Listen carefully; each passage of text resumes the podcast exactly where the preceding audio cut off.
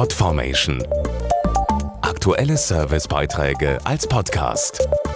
Regelmäßige Infos aus den Bereichen Service und Tipps.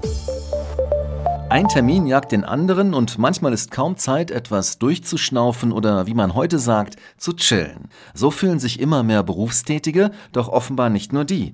Eine Umfrage unter Eltern hat jetzt untersucht, wie es mit der Freizeitgestaltung bei Kindern und Jugendlichen aussieht. Die Entwicklung der Persönlichkeit ist der Hälfte aller Eltern wichtiger als Noten in der Schule. Sie wollen ihr Kind durch eine gezielte Freizeitplanung fördern, sind sich aber unsicher dabei, wie das am besten geschieht. Dazu Regina Gropp von der Bepanthen Kinderförderung, Auftraggeberin der Studie. Knapp die Hälfte der Eltern meint, sie könnten ihr Kind noch mehr fördern, wenn sie mehr Zeit hätten und ein Drittel hätte gerne mehr Geld dazu. Jede dritte Familie gab an, grundsätzlich unsicher zu sein, wie sie ihr Kind am besten unterstützen kann. Das kann dann dazu führen, dass Eltern mehr Termine in den Freizeitkalender schreiben, als es kindgerecht und auch gut ist. Dadurch kann ein Erfolgsdruck bei den Kindern entstehen, die sich verplant fühlen und ihre Eltern nicht enttäuschen möchten.